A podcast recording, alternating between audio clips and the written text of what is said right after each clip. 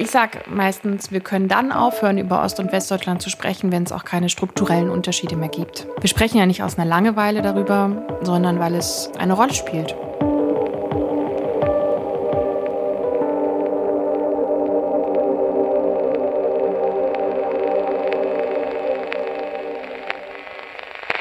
Liebe Grüße aus dem Homeoffice und willkommen zu einer neuen Folge vom Podcast Keine Jungpioniere. Hier spreche ich mit Menschen, die die DDR selbst nicht mehr miterlebt haben, aber trotzdem von ihren Nachwirkungen geprägt wurden. Ich bin Lukas Görlach, freier Journalist und Podcaster aus Dresden und ich spreche heute mit Marie-Sophie Schiller. Sie ist auch Journalistin und auch Podcasterin. Man könnte sogar sagen, sie ist auch Ostpodcasterin, denn sie beschäftigt sich mit einem ähnlichen Thema wie ich, Ihren Podcast Ost eine Anleitung gibt's jetzt seit über einem Jahr und eigentlich wollten wir uns in Leipzig treffen, wo sie lebt und arbeitet. Doch dann kam Corona dazwischen, deswegen hier die erste Podcast-Folge über Leitung.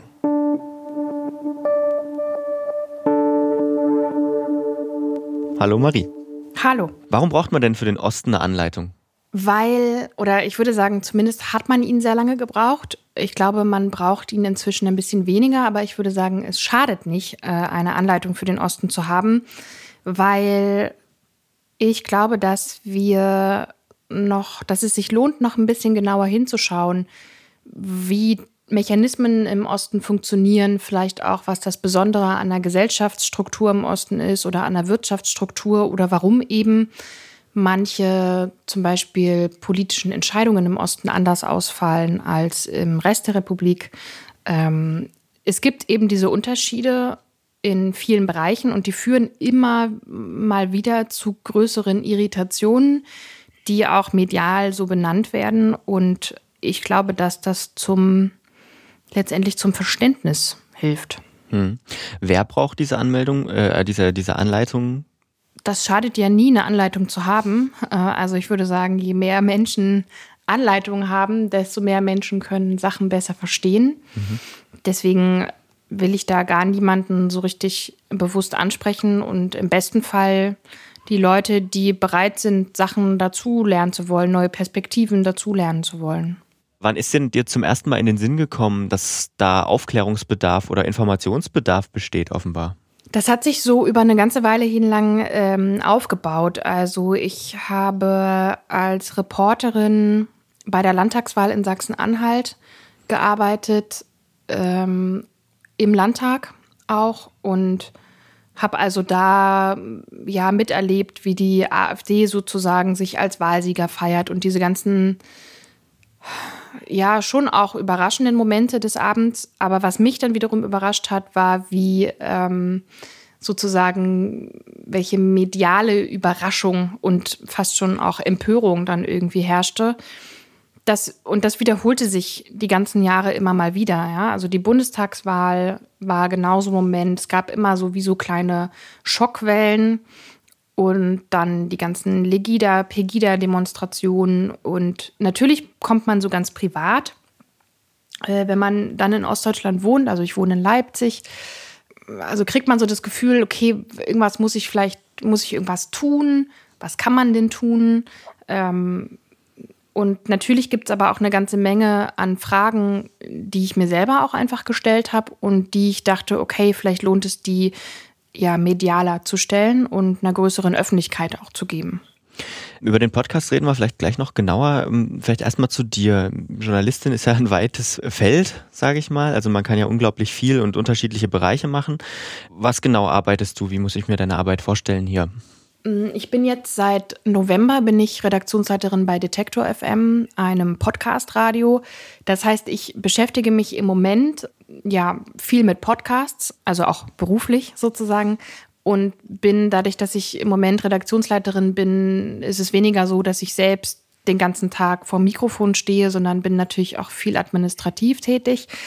Ähm, davor habe ich äh, ganz viele verschiedene Sachen gemacht. Ähm, ich war zuletzt drei Jahre in der Anne Will-Redaktion, habe mich also sehr mit politischem Journalismus beschäftigt und habe ja, den Podcast aus einer Anleitung im Februar 2019 gestartet. Und ähm, das war ja, also so eine Mischung quasi dann aus meinen journalistischen Interessen für Ostdeutschland und dem politischen Journalismus das zusammenzubringen. Und volontiert habe ich davor beim Mitteldeutschen Rundfunk. War es vielleicht auch, den Podcast zu starten, so ein kleines bisschen äh, im Zuge der Landtagswahlen, von denen ja, ich glaube, zwei letztes Jahr in, im Osten stattgefunden haben, Brandenburg und Thüringen, ne?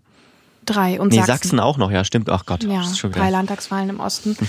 Ähm, ja, natürlich. Also das war so ein bisschen so der Wunsch, der dahinter steckte, war ähm, natürlich auch irgendwas tun zu wollen, damit nicht wieder ähm, ein Wahlergebnis im Raum steht und allen der Unterkiefer runterklappt. Und diese Idee hatten aber, glaube ich, oder dieses Bedürfnis hatten ganz viele. Also die Berichterstattung vor den Landtagswahlen im Jahr 2019 habe ich als deutlich differenzierter wahrgenommen ähm, oder auch als bewusster als zum Beispiel vor den Landtagswahlen in Sachsen-Anhalt im Jahr 2016, mhm. glaube ich. Also da ist, glaube ich, schon auch eine Menge Sensibilisierung passiert. Und natürlich war es mir wichtig, vor den Landtagswahlen so ein bisschen zu gucken, in welche Richtung kann das gehen, was könnte denn passieren, was sind Szenarien und sich da alles Mögliche anzuschauen. Wie ist denn so dein Bezug zum Osten? Du kommst aus Sachsen-Anhalt, richtig? Also ähm, wie, wie bist du aufgewachsen? So, was hast du mit dem Osten zu tun im Prinzip? Ja, ich bin in Ostdeutschland geboren, aufgewachsen, lebe in Ostdeutschland. Das ist ja schon mal, das ist ja schon mal was. ja, ich bin 1989 geboren, ein paar Monate vor dem Mauerfall, also im Februar 1989. Und würde sagen, dass ich eine ostdeutsche Sozialisierung trotzdem habe. Das ist erstmal so der, der Hauptbezug. Wie zeigt sich für dich so die Sozialisierung? Also das ist ja sozusagen so ein bisschen der Ansatz, meines Podcasts, dass ich eben sage, das gab ja schon irgendwas Spezifisches. Also es war, ist ja schon irgendwie nochmal was, was besondere Erfahrungen zum Beispiel bewirkt, dass man eben hier aufgewachsen ist. Hm, ja, total. Also genau das würde ich so unterstreichen. Ich glaube, es gibt natürlich immer diese individuelle Komponente. Also das ist jetzt nicht nur, weil man im Ostdeutschland aufwächst, haben alle absolut die gleiche Kindheit oder so gehabt. Da glaube ich, gibt es echt auch massive Abstufungen, auch ähm, Abstufungen dessen, was das bedeutet, in dem Teil des Landes aufgewachsen zu sein. Ich habe ganz lange nicht verstanden, dass das einen Unterschied macht, ähm, dass ich in Sachsen-Anhalt geboren und aufgewachsen bin und vielleicht nicht in NRW oder so. Mhm. Ich glaube auch, dass ich das in allen Facetten immer noch nicht so richtig verstanden habe. Ich glaube, dass das vielleicht auch noch eine Generation dauert oder so, bis man so richtig ja, das auch rational und emotional so richtig gut zusammenlegen kann. Hm. Also für mich sind das wie so verschiedene Folien, die man gar nicht so, gar nicht so abgleichen kann. Ich weiß zum Beispiel, ja, gar nicht, also so eine ostdeutsche Sozialisierung passt ja auch nicht auf alle, ist auch nicht für alles im Leben eine Entschuldigung, sage ich mal. da muss man dann, glaube ich, auch mal ein bisschen aufpassen. Ähm, das versuche ich auch selber ganz differenziert, ähm, auch in meiner Biografie zu betrachten aber so ein paar Dinge sind dann eben natürlich doch. Und ähm, das ist im Wesentlichen, glaube ich, der Punkt, dass meine Eltern einfach DDR sozialisiert sind und wie alle Menschen in Ostdeutschland eine ganz turbulente, prägende Wendeerfahrung hatte. Und klar, ich war Kind, aber natürlich macht das was damit, ähm, ja, wie man die Eltern erlebt, wenn man aufwächst, klar. Hm. Reden wir gleich auch noch drüber. Wann ist denn dir das zum ersten Mal aufgefallen oder bewusst geworden, dass es da offenbar eine, äh, unterschiedliche Erfahrungswelten gibt? Also so, ich kann nicht mein Tagebuch rausholen und sagen, da war's. das, ich, das fällt mir ganz schwer. Ich denke da öfter drüber nach. Ich kann das so richtig nicht ähm, sagen, weil ich glaube, dass das so, so ein ganz schrittweiser Prozess war. Also es ist jetzt auch nicht wie so ein, ähm, ist mir jetzt auch nicht wie so ein Licht aufgegangen, sondern es war so es dämmerte eher so. Aber ich vermute so die letzten Jahre erst auf jeden Fall. Hat das auch was damit zu tun äh, gehabt, dass du dich jetzt vielleicht auch im Beruf mehr damit beschäftigt hast? Ja, bestimmt. Ähm, also ich glaube, dass äh, generell ich natürlich also auch einfach ein eine akademische Ausbildung habe und deswegen auch, also oder auch, ich habe Politikwissenschaft studiert und man sich dann ja auch eh stärker mit gesellschaftlichen Strukturen zum Beispiel beschäftigt und ich qua Beruf sozusagen auch natürlich gesellschaftliche Strukturen auseinandernehme und mich damit beschäftige, dass es da strukturelle Unterschiede gibt. Das heißt, ich, also mein Beruf ist es, von mir selber wegzugucken hin zu gesellschaftlichen Strukturen und das ermöglicht mir natürlich auch Rückschlüsse wiederum mhm. auf, meine, auf mein Privates. Also das hat auf jeden Fall beschleunigt und auch total viel damit zu tun. Aber es gibt auch rein private Momente, also dass ich sozusagen, ich habe noch nie ähm, mehrere Jahre, ich sag mal, tief im Westen gelebt. Also ich habe nicht äh, in Köln, München, Hamburg gelebt, aber in Berlin. Ich finde, Berlin ist immer eh so ein bisschen anders.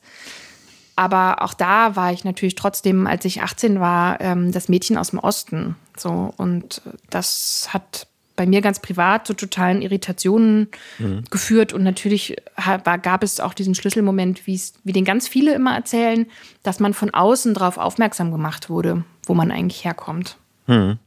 Das hatte auch in einer der vergangenen Folgen Antje Wonneberger gesagt, dass sie mal irgendwie auf Klassenfahrt war und dann ähm, eine andere Klasse aus einem ähm, westdeutschen Bundesland im Prinzip auf sie getroffen ist und dann waren das eben die Ossis. Und habt ihr, habt ihr schon Bananen und so, also diese typischen Klischees. Äh, ist das was, was dir auch im Alltag begegnet oder begegnet ist? Also heute nicht mehr. Mhm. Ähm, also obwohl, ah, wenn ich so nachdenke, gibt schon so immer mal äh, Momente, also ich war zum Beispiel vergangenes Jahr auf einem Campingplatz im Schwarzwald, wo eine Frau an unserem Auto vorbeilief und gesehen hat Leipziger Kennzeichen und sagte, ach, sehr lustig, da hinten ist noch ein Ossi. und man so denkt, ja, okay, na dann. Hm. Ähm, so ja, also das, das ist schon ein bisschen irritierend dann, aber ähm, so Momente gab es immer mal wieder. Auch Anspielungen auf Bananen und Kühlschränke kenne ich. Aber in meinem richtigen Alltag jetzt im Moment, gut, der ja auch in Leipzig stattfindet, habe ich das seltener. Wie empfindest du das hier im Osten als Journalistin zu arbeiten? Also es ist ja jetzt so, dass es nicht so viele Möglichkeiten gibt. Also es gibt schon einige Möglichkeiten, das zu tun. Viele davon sind in Berlin. Einige davon sind RBB und, und MDR im Prinzip, NDR. Und äh, eines eben Detektor FM, die eines der wenigen, also was im Audiobereich eines der großen Medienhäuser, sage ich jetzt mal, im Osten. Also es gibt es sehr relativ selten. Wie empfindest du das, deine Arbeitsmöglichkeiten hier im Osten zu haben? Brauchen wir da mehr davon? Ja, ach, ich glaube, mehr schadet nie. ähm, das ist, also ich habe da oft schon drüber nachgedacht. Ich habe ja auch nicht umsonst die vergangenen drei Jahre in Berlin gearbeitet und bin das gependelt jeden Tag jetzt arbeite ich in Leipzig, bin da sehr glücklich drüber, dass ich so einen Arbeitsweg einfach durch den Park haben kann, zu Fuß oder mit dem Fahrrad. Das ähm, weiß man dann auch ganz neu zu schätzen, nachdem man so eine Zeit lang gependelt ist. Mhm. Also klar, manchmal würde ich mir da schon mehr Vielfalt wünschen. Hat das vielleicht auch Auswirkungen darauf, wie über den Osten gesprochen wird, wer über den Osten spricht? Zumindest ist es mein Eindruck, wenn über den Osten gesprochen wird, dann immer viel, wenn hier was schief läuft. Hm. Ja, also das ist sicher, ich sag mal zumindest extrem wichtig, dass äh, über Ostdeutschland auch aus Ostdeutschland heraus berichtet wird. Also ich finde, dass ähm, die Zeit mit dem Extrateil Die Zeit im Osten das ganz beispielhaft großartig macht. Ähm, die sind ein echt fittes Team hier in Leipzig und mhm. haben sich ja auch soweit ich das überblicken kann, auch, glaube ich, verstärkt oder zumindest nicht, ähm, also haben, glaube ich, die Kompetenzen eher ausgebaut und sind da wahnsinnig wachsam, machen das wirklich irgendwie sehr engagiert und ähm, eben ganz, also so, dass man es, wie man nicht aus Hamburg eben berichten könnte. Ja. Das nehme ich zum Beispiel als wahnsinnige Bereicherung für die Medienlandschaft in Deutschland war. Jetzt müsste die Zeit im Osten nur noch bundesweit erscheinen. Dann ja. Wäre es auch noch ähm, richtig top. Aber gut, ich meine, der Trend geht ja vielleicht eh zur digitalen Zeitung und dann ist das auch egal. Ja, den Eindruck habe ich tatsächlich auch. Das Team um, um Martin Machowitz macht eine großartige Arbeit und das hat man hier in Sachsen zur Landtagswahl irgendwie letztes Jahr gemerkt, dass viele Zeitungen, die ihren Sitz eben im, auf dem Gebiet der alten Bundesländer haben, die haben dann irgendwie erstmal Wahlbüros hier eingerichtet und so und die Zeit war eben schon da.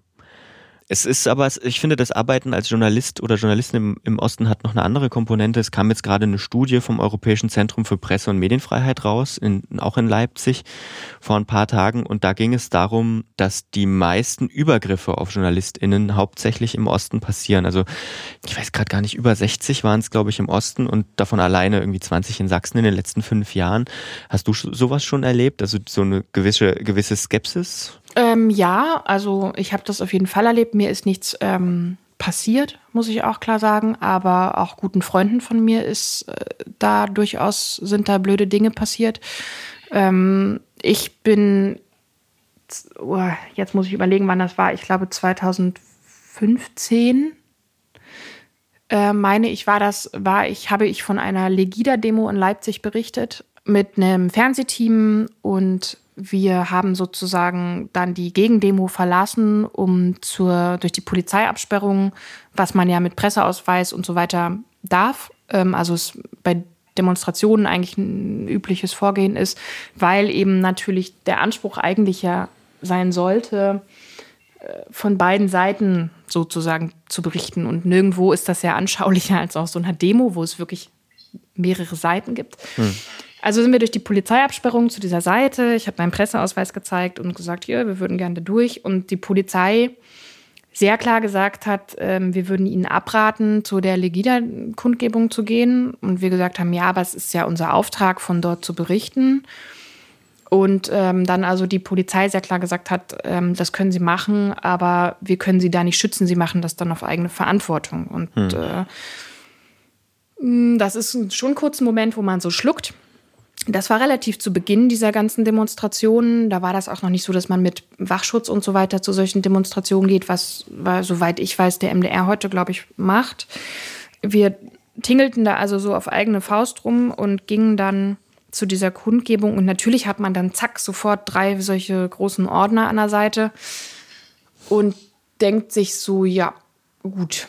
Und das ist schon wirklich ein einschneidendes Erlebnis, dass man so denkt, ach so, ja, klar, freie Berichterstattung für, für Presse ist jetzt auch gar nicht, gar nicht so weit hergeholt, ähm, dass das gar nicht so ganz selbstverständlich und wie ja, das, das fängt ja auch wirklich auch mit so einer Einschüchterung an, ja. Also, dass man dann so sich überlegt, gehe ich jetzt nochmal von der Demonstration berichten, ja oder nein?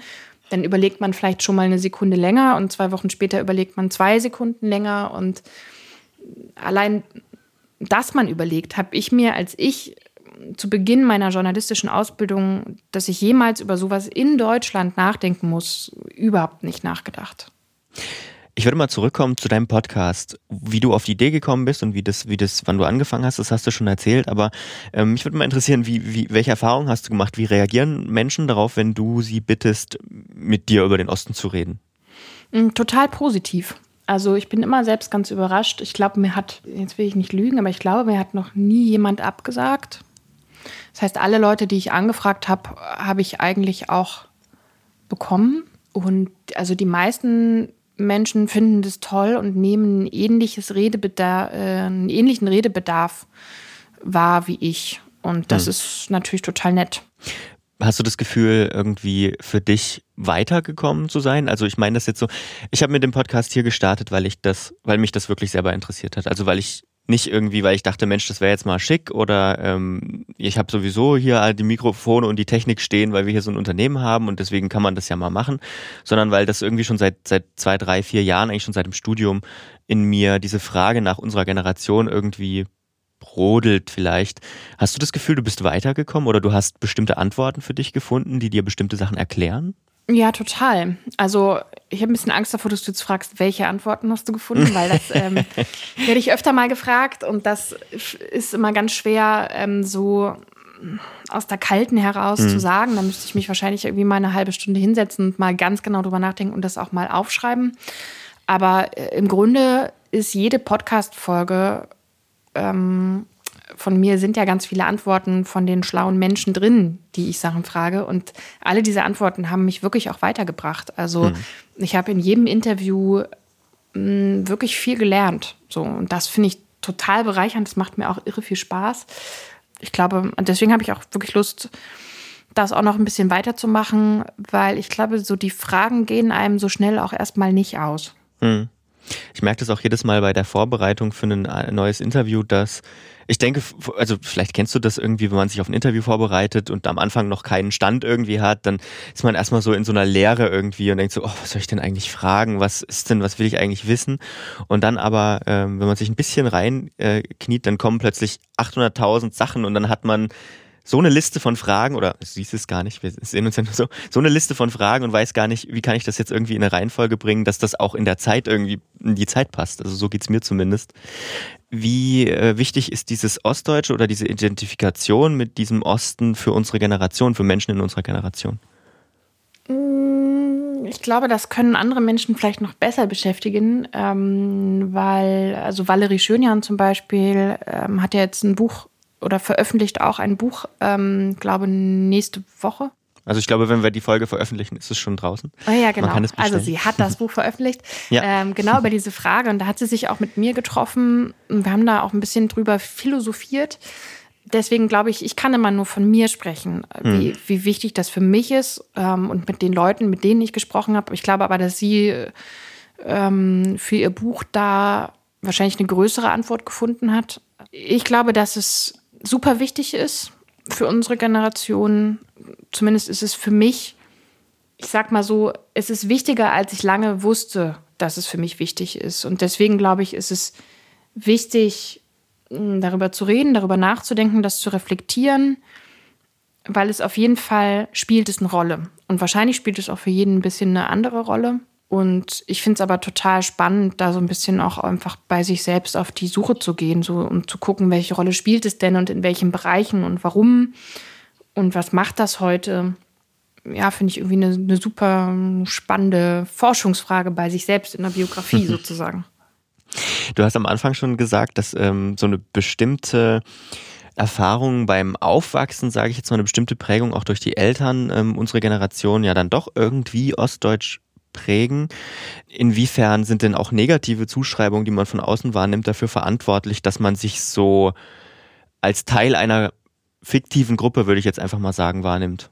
Mm, wir wissen ja inzwischen von Soziologen, dass das wichtig ist. Ähm, also ich habe auch inzwischen zweimal mit dem Soziologen Daniel Kubiak gesprochen, einmal mit äh, einmal für eine Podcast-Folge und einmal auch für ein längeres Stück für den Deutschlandfunk, mhm. der dazu eben geforscht hat und es gibt ja diese, diese Theorie, jetzt wird soziologisch die Theorie des Othering sozusagen, dass ähm, ja Menschen, ja, er könnte das besser erklären, aber dass Menschen sozusagen ihre Identität auch daraus schöpfen, was man ihnen von außen zuschreibt. Und wenn quasi viele von außen sagen, Ostdeutschland ist das und das, dass ähm, man das wie so ein bisschen glaubt. Ähm, ja, ich hoffe, keine Soziologen hören zu und ich habe es falsch erklärt, aber ähm, also natürlich wissen wir und auch der MDR hat Untersuchungen gemacht, die ergeben, dass in bestimmten Bereichen ähm, oder in bestimmten Jahren ähm, sozusagen immer, wenn über Ostdeutschland in Medien berichtet wurde, auch negative, negativ konnotierte Worte wie Arbeitslosigkeit oder Rechtsextremismus in dem Kontext mit erwähnt wurden. Das heißt, ähm, wir müssen natürlich darüber reden, welches öffentliche Bild gibt es von Ostdeutschland, welchen Bezug wählt man immer wieder und auch welche Anlässe zur Berichterstattung gibt es. Und das ist eben auch eine Motivation für meinen Podcast gewesen, aber das reicht natürlich nicht. Also, oder es wäre zumindest mein Wunsch, dass es ähm, normaler wird, über Ostdeutschland zu berichten. Auch mal was Gutes oder was es muss ja auch nicht immer, müssen ja auch nicht immer gute Nachrichten sein, aber zumindest ähm, keine, keine typisierten Klischee-Nachrichten, ähm, oder Fälle. Und natürlich muss auch über Rechtsextremismus in Sachsen berichtet werden. Das ist immer gar nicht die Frage oder gar nicht der Punkt, weil die Kritik kommt immer gleich in, im nächsten Atemzug, äh, um die quasi sozusagen vorwegzunehmen. Darum geht es gar nicht, sondern es geht eben darum, auch über andere Dinge zu berichten. Also wahrscheinlich so ein Stück mehr Lebensrealität im Osten zeigen auch. Ja, zum Beispiel. Oder eben hm mehr, also ein, ein genaueres Abbild vielleicht auch zu zeigen. Hast du den Satz schon mal gehört und wenn ja, wie reagierst du darauf? Ähm, du bist doch so jung, du hast doch mit dem Osten gar nichts mehr zu tun. Ich persönlich habe den noch nicht gehört, glaube ich. Ich habe noch nie darüber nachgedacht, ob ich ihn gehört habe. ähm, der, der schwingt immer so im Raum. Und natürlich ist, glaube ich, bei mir eher der Effekt gewesen, dass ich mir das selber gesagt habe. Ähm, oder mich zumindest gefragt habe, ob das denn so ist oder ob nicht. Aber ich glaube, es hat mir noch nie jemand gesagt, nee. Das ist äh, gut. Ich habe das schon öfter gehört, tatsächlich. Vor allem, im, ich sag mal jetzt vor allem im ländlichen Kontext mit älteren Menschen. Und wenn wir einmal bei älteren Menschen sind, ähm, die Erfahrung hast du schon kurz angesprochen, der Eltern, wie sehr hat, ähm, hat dich denn das äh, geprägt? Also du musst jetzt gar nicht irgendwie ins Detail gehen, aber meinst du, ähm, das hat einen großen Einfluss darauf, ähm, welche Erfahrungen deine Eltern mit der Wiedervereinigung und mit dem, sagen wir, zum, dem Zusammenbruch dieser Lebensrealität, die es ja damals gab, also wie sehr hat dich das geprägt? Mm, also ich glaube, die, wie sie mit der Wiedervereinigung konkret, also diesem Datum sozusagen oder diesem Anlass umgegangen sind, gar nicht so sehr wahrscheinlich. Wobei auch das, glaube ich, was ist, was man latent unterschätzt, weil sie hätten ja eine Milliarde Möglichkeiten gehabt zu handeln oder sich zu verhalten. Und hm. die Art, die sie dann gewählt haben, hat ja natürlich ganz direkten Einfluss auf mein Aufwachsen gehabt. Ähm, also meine Eltern sind zum Beispiel nicht nach Westdeutschland gegangen, sondern dort geblieben, weil sie dort gerne gelebt haben. Allein das hat ja einen Einfluss auf mein Aufwachsen. Ähm, aber ja, natürlich die Art und Weise, wie sie die Wendejahre erlebt haben, wie sie sich entwickelt haben, auch wie sie sicher, ich sag mal, ähm, selbst sich konzentrieren mussten, in einem neuen Land anzukommen, während ähm, Kinder aufwachsen, das hat natürlich ganz viel mit mir gemacht. Und ohne dass ich jetzt sagen kann, das, das und das ist die Liste, bin ich mir sicher, mhm. dass das einen ganz großen Einfluss hat. Eine Frage, die ich mir oft gestellt habe hier oder die ich mir ständig stelle, wenn ich diesen Podcast produziere und wenn ich mit Leuten darüber spreche, deswegen frage ich meine Gäste, bin ich mittlerweile dazu übergegangen, das eigentlich immer meine Gäste zu fragen, inwiefern sollte man diese, diese, diese unterschiedlichen Erfahrungen in den Fokus nehmen? Oder also sollte man diese, das eigentlich besser ignorieren? Also sollten wir nicht lieber einfach sagen, Mensch, Och, Osten, Westen, das spielt doch für uns eh keine Rolle mehr. Wir ignorieren das jetzt und irgendwann äh, wird es dann so eine selbsterfüllende Prophezeiung und, nie, und es ist tatsächlich kein Unterschied mehr da. Wenn man es nicht erwähnt, meinst du? Ja, genau. Also wenn man es einfach, ich meine, das ist natürlich sowieso utopisch jetzt zu sagen, wir reden jetzt einfach alle gar nicht mehr darüber. Sagt was. Ja, auch das ist ja ein ganz, also ein ganz gängiger Vorschlag oder Vorwurf. Den höre ich natürlich auch nicht zum ersten Mal. Ich sage meistens, wir können dann aufhören, über Ost- und Westdeutschland zu sprechen, wenn es auch keine strukturellen Unterschiede mehr gibt. Also hm. wir sprechen ja nicht aus einer Langeweile darüber, sondern weil es eine Rolle spielt. Weil es Unterschiede gibt und es ist eben auch wichtig, dass man die sich anguckt, dass man die auch in einem, in einer, ich sag mal, medialen Art der gesellschaftlichen Analyse darüber nachdenkt, ähm, ist das eigentlich gut so? Das hat auch was mit der Frage von sozialer Gerechtigkeit und Verteilungsgerechtigkeit zu tun.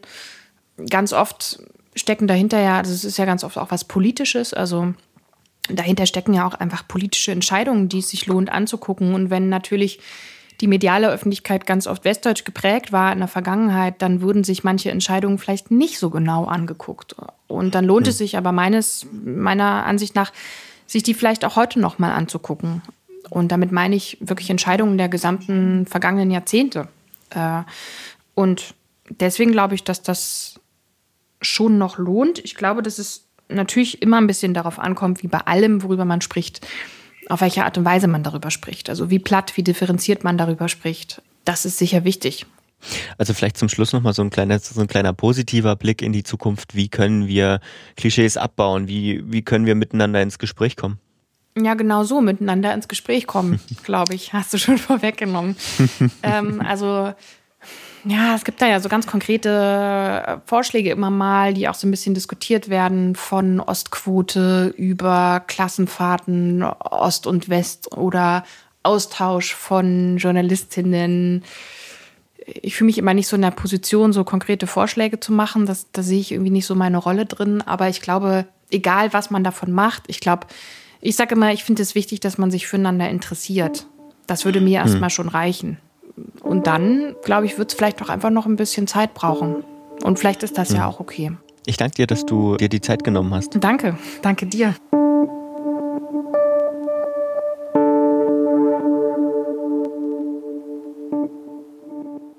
Vielen Dank fürs Zuhören. Ich würde mich freuen, wenn ihr auch in zwei Wochen wieder dabei seid. Abonniert den Podcast ganz einfach dort, wo ihr eure Podcasts hört und schreibt fleißig, was ihr davon haltet. In den Kommentaren zum Beispiel auf keinejungpioniere.de oder auf Twitter an kjp-podcast. Vielen Dank allen Menschen, die mich bei dem Podcast-Projekt hier unterstützen. Die Musik, die ihr hört, kommt von Bonnie Stoev, das Coverbild von Anja Maria Eisen. Bis zum nächsten Mal und bleibt solidarisch und zu Hause, wenn ihr könnt.